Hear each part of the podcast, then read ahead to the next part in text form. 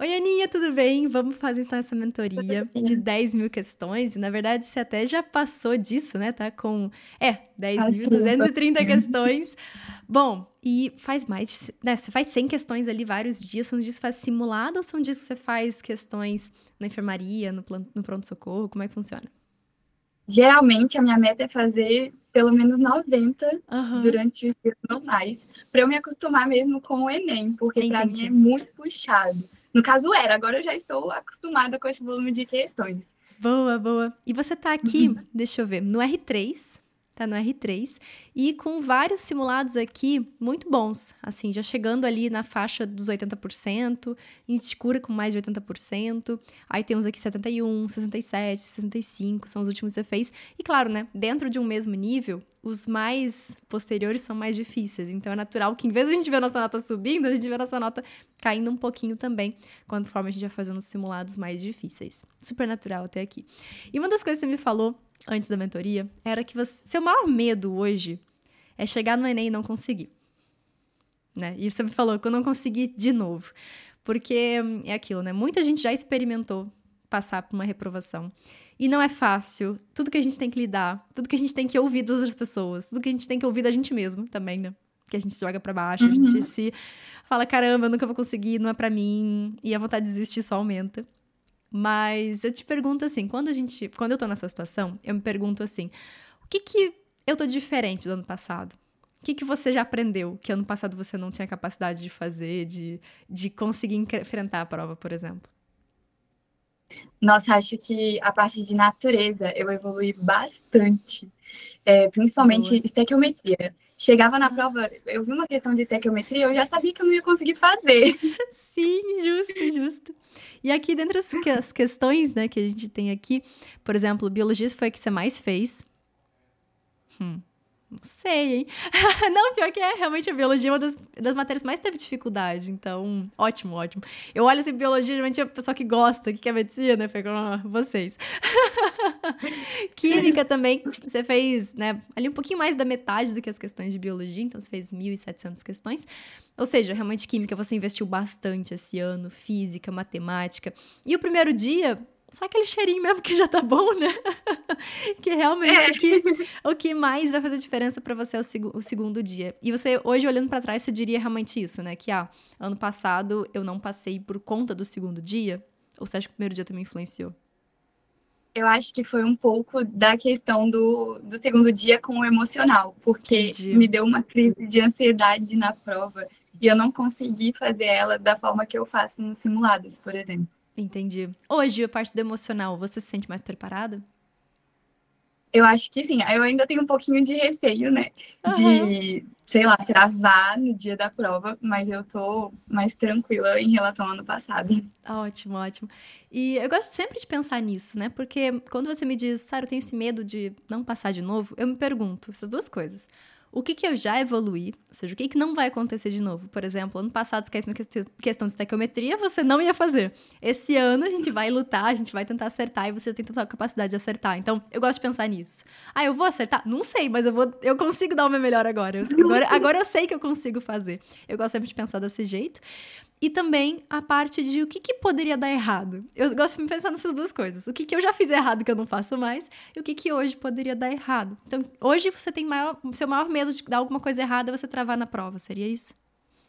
Isso, e o tempo também, porque tempo. eu consigo fazer matemática tranquilo, mas o tempo é o que me dá, assim, muita insegurança. Entendi, entendi. Dessa parte de travar, o que, que você hoje faria se aconteceu a prova agora e você travou, o que, que você faria na prova? Depois de terapia, assim, eu acho que eu respiraria. Justo.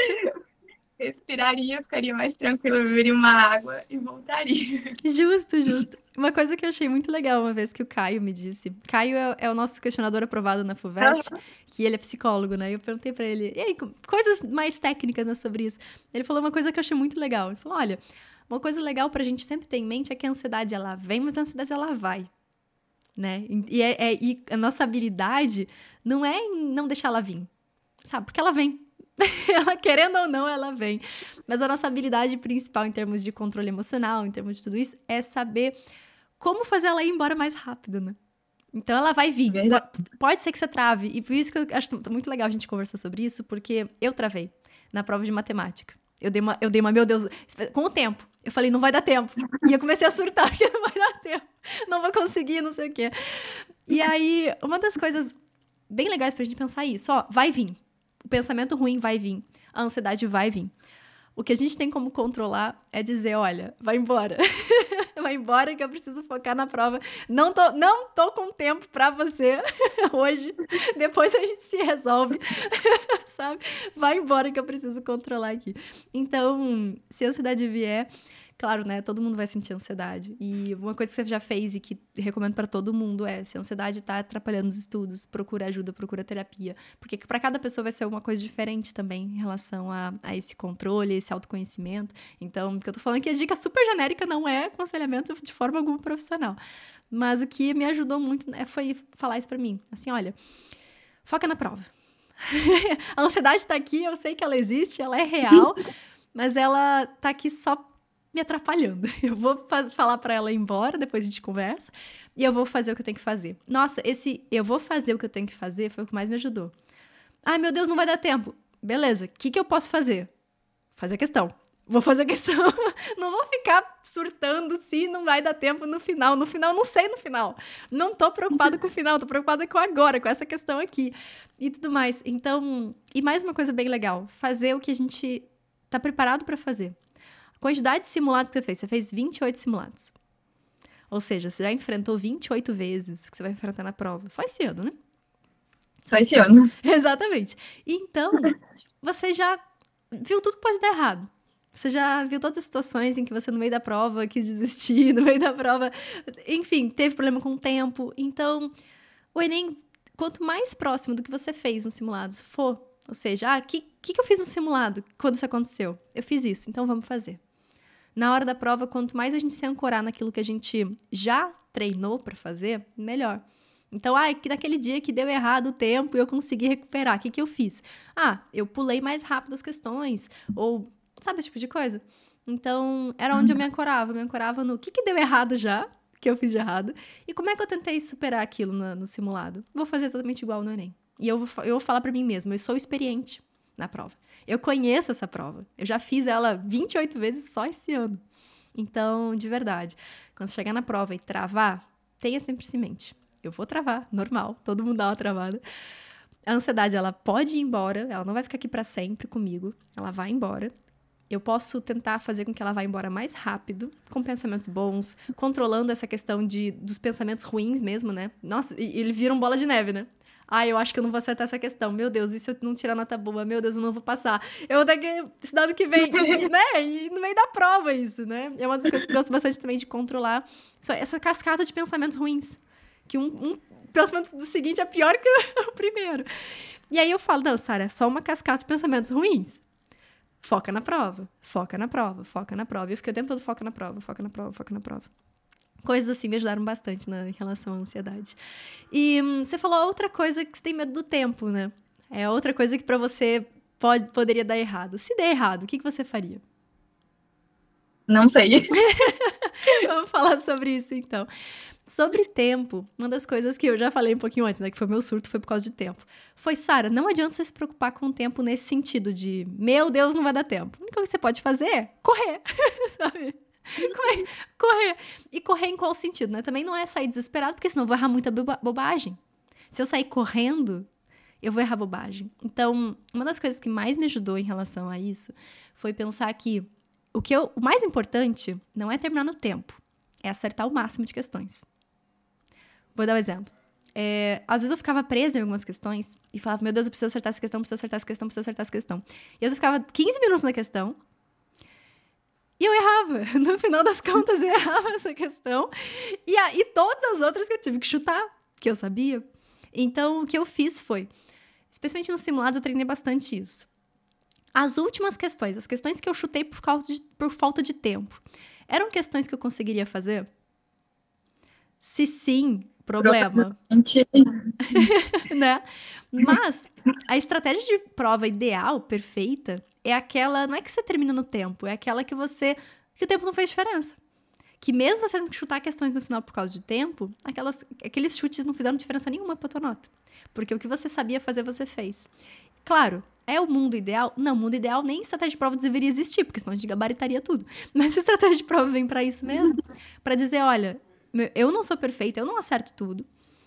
E se eu quero dar o meu melhor na prova, se eu quero ter o melhor, meu melhor resultado na prova, eu preciso encontrar primeiro todas as questões que eu consigo fazer. Então, claro que eu foco primeiro nas fáceis, nas rápidas, naquelas que eu acho que eu vou dar conta.